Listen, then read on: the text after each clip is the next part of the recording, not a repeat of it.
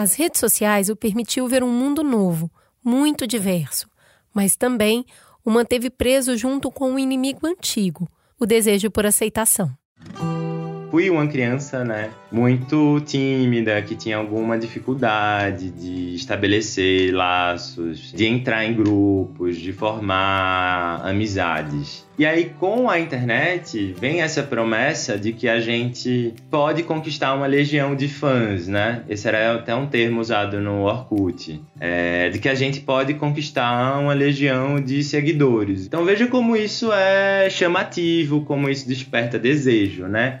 E sempre foi um motor para mim, porque ao mesmo tempo que tem esse medo, também tem um fascínio por esse mundo da fama, do ser querer ser popular. Hoje, a gente vai conhecer um pouco da história do Vinícius e como a internet o ajudou a se encontrar e a se perder.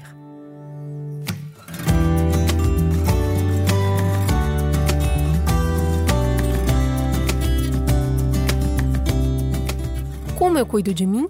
Foi para responder essa pergunta que criamos esse espaço aqui, um podcast para a gente conversar sobre saúde mental além do raso, partindo de múltiplas vivências, apresentando diferentes linhas de tratamento e explorando as nuances de viver e conviver com transtornos mentais. Prazer, esse é o Crônicas de um Cuidado, um spin-off do podcast Mamilos, comandado por mim, Cris Bartz, e produzido pela minha parceira Gilva Lauer um lugar de acolhimento que oferece um caminho para você não precisar mais se achar sozinho. E quem abriu a sua cabeça e o seu coração para mim dessa vez foi o Vinícius.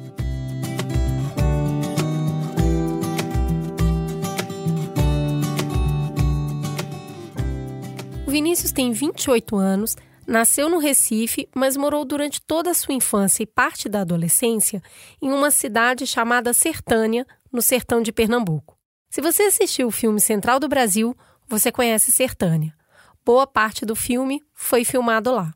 O Vinícius é um rapaz que tem muito orgulho de onde ele veio, ele é curioso, fala bastante e tem pensamentos bastante elaborados. Foi essa curiosidade que levou o Vinícius a hoje ser um pesquisador que faz doutorado em linguística na área de análise do discurso. Esse desejo de explicar o mundo com as palavras certas fez ele emendar graduação, mestrado e doutorado sem nenhuma pausa.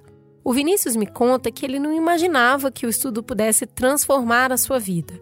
Isso porque, quando ele era bem jovem, a escola não era lá um lugar muito confortável. E eu sempre fui uma pessoa de ter poucos amigos, mas sempre tive um núcleo ali de quatro amigos é, muito íntimos e a gente se via sobretudo na escola. Então eu tenho boas memórias assim da escola, né? Tanto na infância quanto na adolescência, no ensino médio. Ao mesmo tempo tive alguns, eu tenho algumas memórias também não tão boas desde a infância que eu era visto como diferente para boa parte ali dos meninos, dos alunos da turma, né?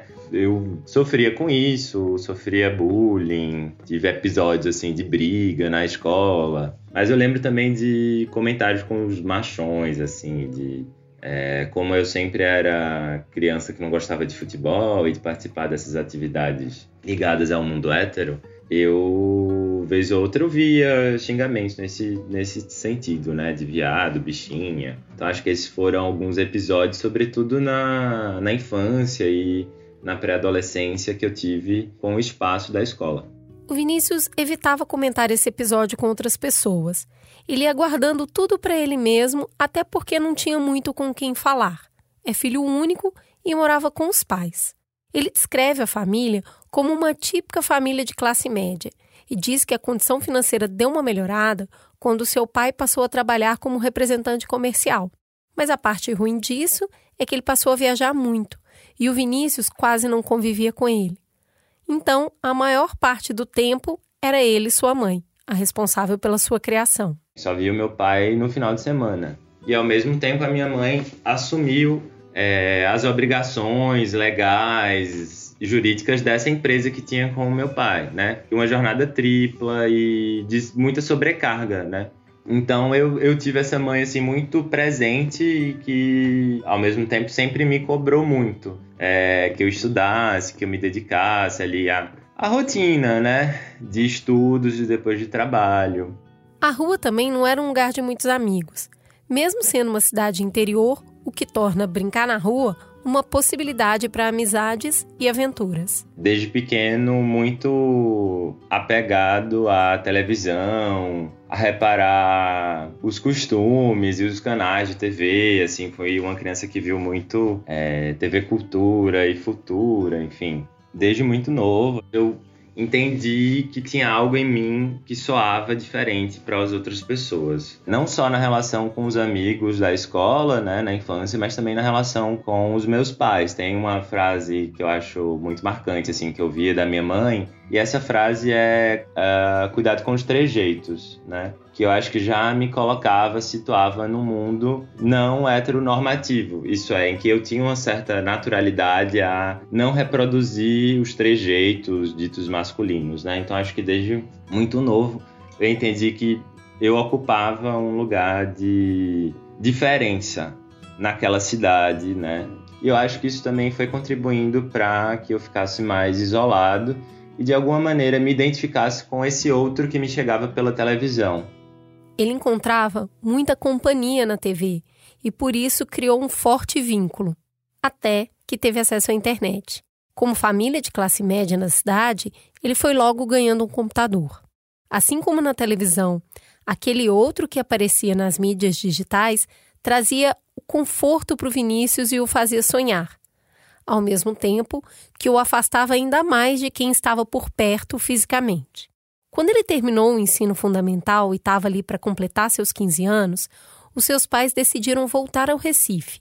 A ideia era que na capital o ensino pudesse ser melhor para ele e ele pudesse se preparar para ingressar numa universidade pública. O que depois acabou acontecendo. Ele viria a ser aprovado em jornalismo. Ele lembra que existia ali uma expectativa em torno dele para que ele pudesse ter um caminho de sucesso profissional. Mas esse retorno à capital não foi nada fácil. Eu estava ali acostumado é, em Sertânia com os meus poucos amigos, mas com os meus amigos que me davam um suporte. E aí, numa, numa cidade nova, numa escola nova, num período como a adolescência, que costuma ser conturbado, né? No qual aparecem muitas mudanças com o corpo, com a voz. Acho que experimentando também algum tipo de erotismo e tentando lidar com isso. Então, eu, eu me senti com muita dificuldade de, de criar novos laços ali. Foi nesse período que ele passou a depositar cada vez mais expectativas de ser compreendido na internet. Afinal, o mundo online aguçava sua imaginação e as possibilidades pareciam infinitas. Ele podia ser quem ele quisesse. Ele não precisava se preocupar com os tais trejeitos que a mãe sempre o alertava. Além disso, era online que ele matava a saudade dos poucos amigos que ele deixou para trás. Ele me conta que passava horas e horas no antigo MSN madrugada dentro. Era na internet que ele também vislumbrava um mundo que ele ainda não tinha acesso, onde pessoas assumiam livremente sua identidade de gênero e sua sexualidade. Agora ele estava na capital, mas a cabeça dele e da família ainda era bem do interior era como se a gente mantivesse o que a gente tinha em Sertânia, né? Então não fui um adolescente que pôde, por exemplo, com muita facilidade sair para casa dos amigos. Então fui fui adiando um pouco esse contato, essa descoberta e a vivência da sexualidade. Isso para mim se dá mais depois, assim, com alguma liberdade financeira, quando eu comecei a fazer estágios na faculdade, mas eu já tinha uns 19, 20 anos ele só viria a se identificar como homem gay anos mais tarde, quando ele saiu da casa da sua mãe para fazer mestrado no interior de São Paulo. Nessa época, ele conheceu e se apaixonou por um homem, começou a namorar e decidiu contar para a mãe por meio de um aplicativo de mensagem. Como ele imaginava, a recepção não foi nada fácil ela rejeitou um pouco essa ideia, rejeitou essa minha identificação como homem gay. Não foi tão simples, afinal de contas, ela também tinha ali, né, a sua criação. Mas depois, pouco a pouco, a gente conseguiu sustentar essa conversa e ela entendeu que, que eu sou assim, e que para que a gente conseguisse manter esse vínculo de mãe e filho, a gente teria que passar por esse lado da minha vida. De onde veio a força e a inspiração para se permitir apaixonar e depois assumir para a mãe que é gay? Da internet. De ver todos os dias vídeos e posts de pessoas comentando seus relatos, tornando o ser gay no mundo uma coisa natural. Solidão? não existia mais.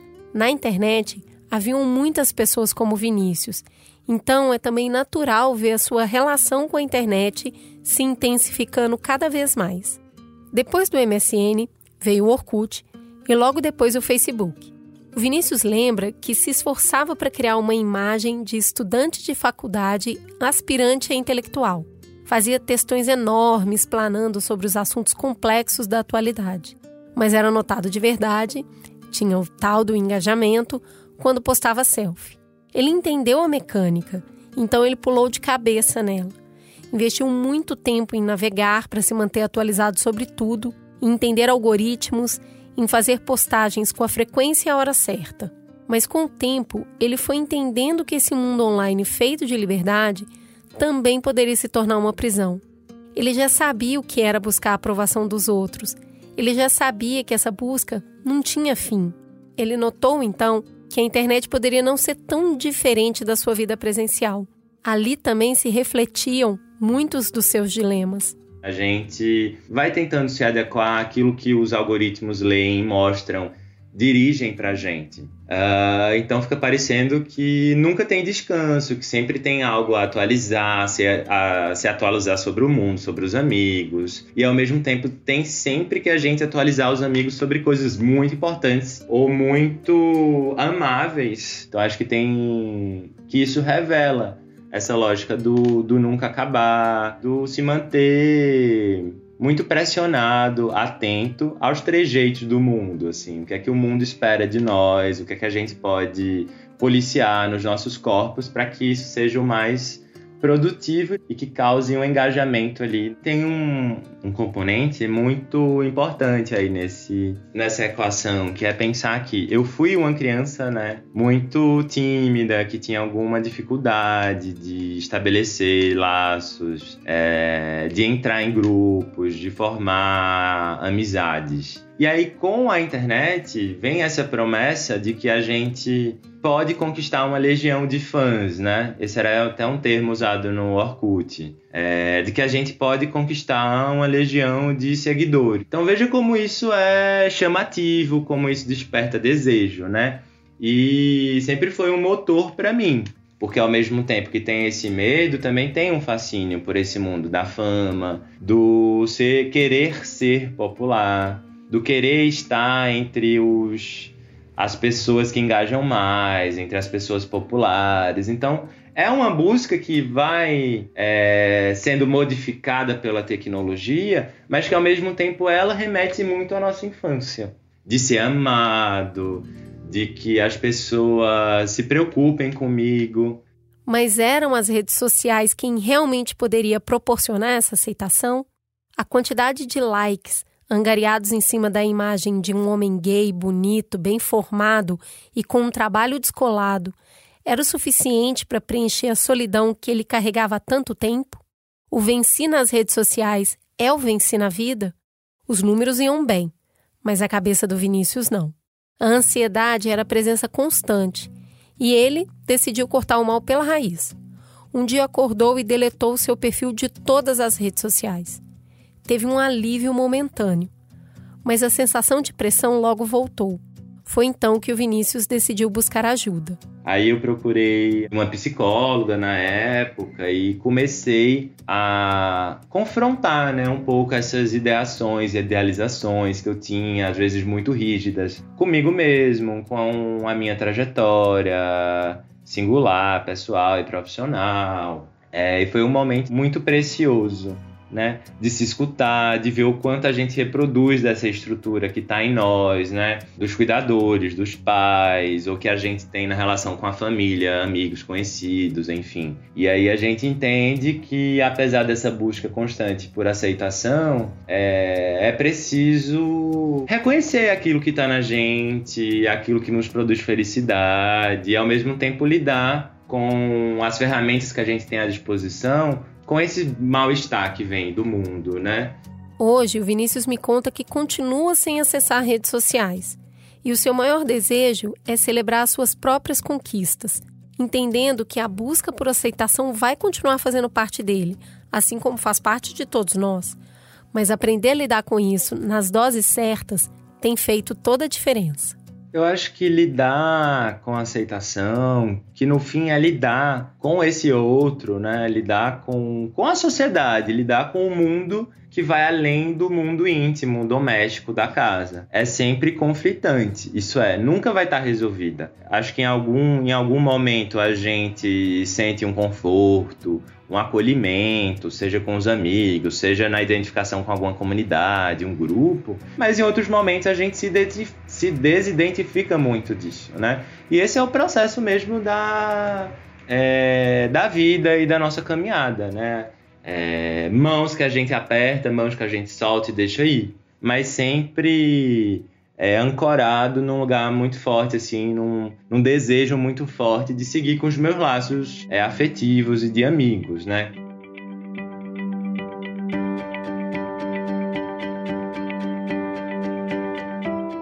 Conta para mim, você já passou por algo parecido com o que o Vinícius passou? Ou conhece alguém que enfrentou tudo isso? Eu quis contar essa história porque eu sei que para muitas pessoas as redes sociais podem deixar de ser uma fonte de prazer e se transformar numa fonte de dor. E que muitas vezes você começa a buscar a felicidade que está ali na sua timeline e deixa de enxergar as alegrias que tem na sua vida real. Para entender essa nossa relação com as redes sociais, eu liguei para o Cláudio Brits. Ele é psicólogo, psicanalista e professor. Vive em São Paulo e atende adultos e casais no seu consultório.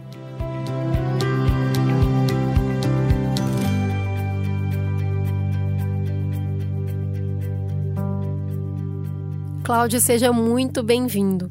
Olha só, o Vinícius me contou todo esse lado que sempre buscou por aceitação de quem ele é, mas como existem muitos obstáculos, ele foi buscar essa validação nas redes sociais. Por lá, ele encontrou um ambiente que também exigia dele uma performance. Como a pressão causada pelas redes sociais pode afetar a saúde mental de alguém? Olá, Cris, tudo bem? Primeiramente, é um prazer estar aqui hoje, um prazer esse convite. É, eu sou fã do Mamilos desde sempre, estou adorando esse spin-off. É, o campo da saúde mental não é um campo exclusivo dos psis, né? O campo da saúde mental é um campo de interrelações, o que já indica para a gente a importância do outro, né? A importância das relações uh, no nosso cuidado de saúde mental, né? A importância das nossas relações na nossa constituição subjetiva. Freud já vai trazer, né, para a gente o conceito de narcisismo, que a maioria de vocês conhece bem. É, o narcisismo é esse investimento que a gente tem na nossa própria imagem, né? Embora as pessoas é, desenhem só como algo negativo, é, nós temos no narcisismo um processo fundamental, né? A gente precisa em alguma, de alguma forma, em algum momento no nosso desenvolvimento infantil uh, começar a investir em nós mesmos, né?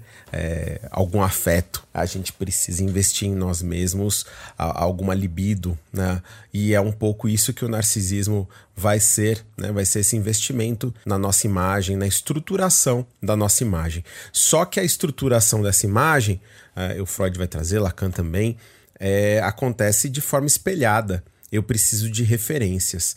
E as referências acabam surgindo. Inicialmente eu nem tenho é, essa apropriação da figura de quem sou. Né? Eu vou em algum momento destacar isso do outro. Eu vou ver que o outro olha para alguma coisa e essa alguma coisa sou eu, esse objeto, né? E aí as redes sociais se tornam nessa estrutura pós-moderna esse grande espelho narcísico o problema é que elas escalonam, e isso é uma estrutura delas, né?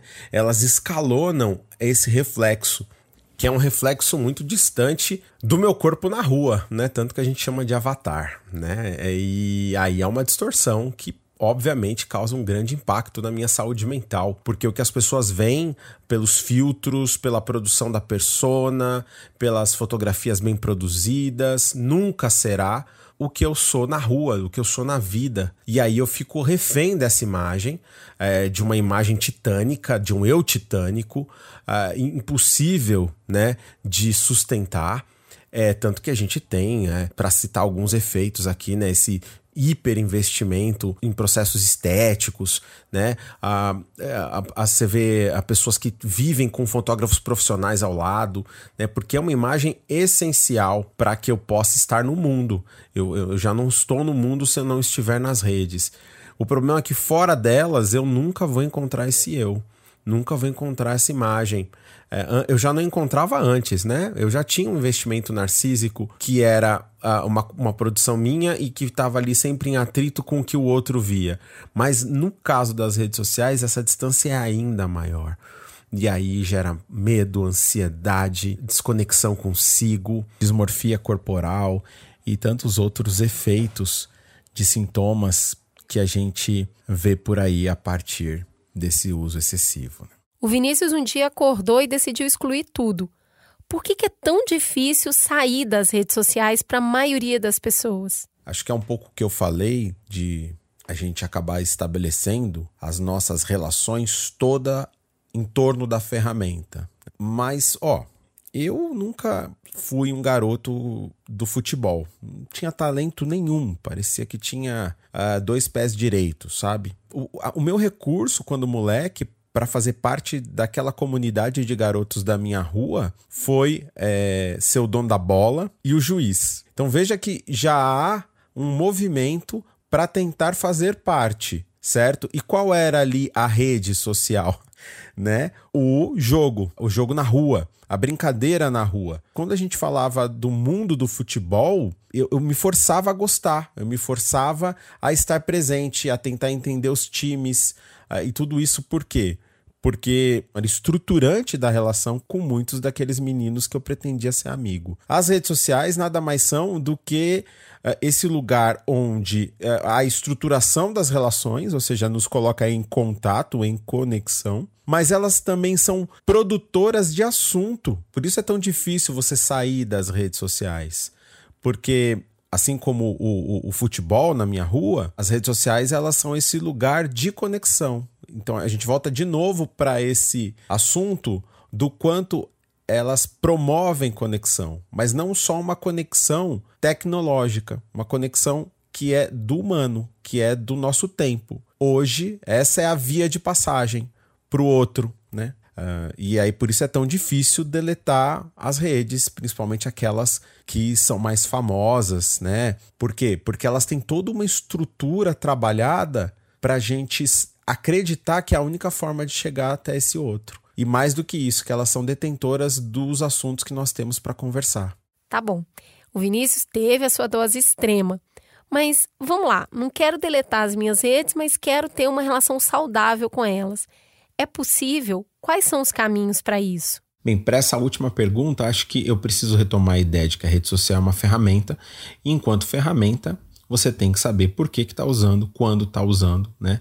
Como é que você está usando. Isso vale para muita coisa na sua vida, seja rede social ou não. Tá? E em saúde mental isso é essencial. A gente ficar avaliando constantemente a nossa relação com as coisas e com o mundo e, claro, conosco. Ou seja, isso passa por outro movimento mais do que necessário, que é de autorreflexão, de autoobservação. Se você consegue fazer isso sozinho, você tem suas ferramentas de se autoobservar, de autorrefletir, e um pouco o que o Vinícius fez, ótimo. Se você não consegue, é, vai atrás da psicoterapia, da psicanálise, porque às vezes muito do que surge nas redes sociais que te afeta, que, que, que mexe com você também acontece no seu dia a dia em outros lugares, só que em menor né, é, menor, você não chega nem a perceber. E para encerrar, eu colocaria também para a gente fugir dessa ideia de que fugir de certas bolhas é fugir da tal zona de conforto. Acho que isso é uma bobagem, né? Às vezes a gente já tem tanto desafio no dia a dia, né? tanto desafio na nossa, no nosso trabalho, nas nossas relações familiares, e a gente acha que a, a, rede social tem que ser um lugar onde a gente vai tretar mais e guerrear mais. E às vezes tudo que a gente quer é meme de gatinho, tudo que a gente quer é um conteúdo uh, de, afetuoso, tudo que a gente quer é se sentir bem com esses conteúdos que a gente acessa nas redes. Então, se rede social serve para você para isso, use para isso. Use para como um lugar onde você consegue estar longe daquilo que te faz mal, né? Não tem problema, mas isso não significa que tem que ser o lugar onde você sempre vai escapar para não lidar com aquilo que te faz mal, tá? Ah, então veja só que tem tudo a ver com como você está usando, quando, por que você está usando. Isso é essencial, tá? Para qualquer relação. E no caso a rede social é mais um tipo de relação que a gente soma a tantos outros tipos que a gente criou até aqui enquanto espécie. Muito obrigada, Cláudia. Foi um prazer falar com você.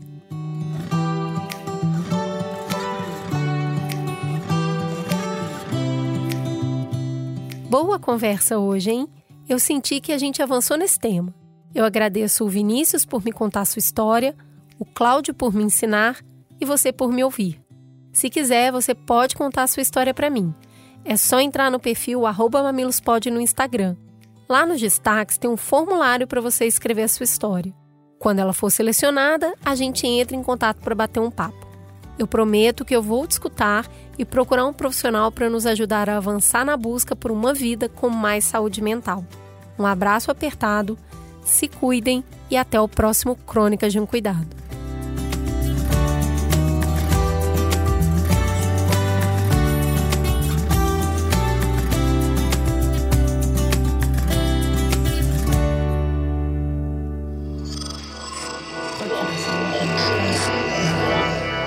Podcast é, é apresentado por b9.com.br.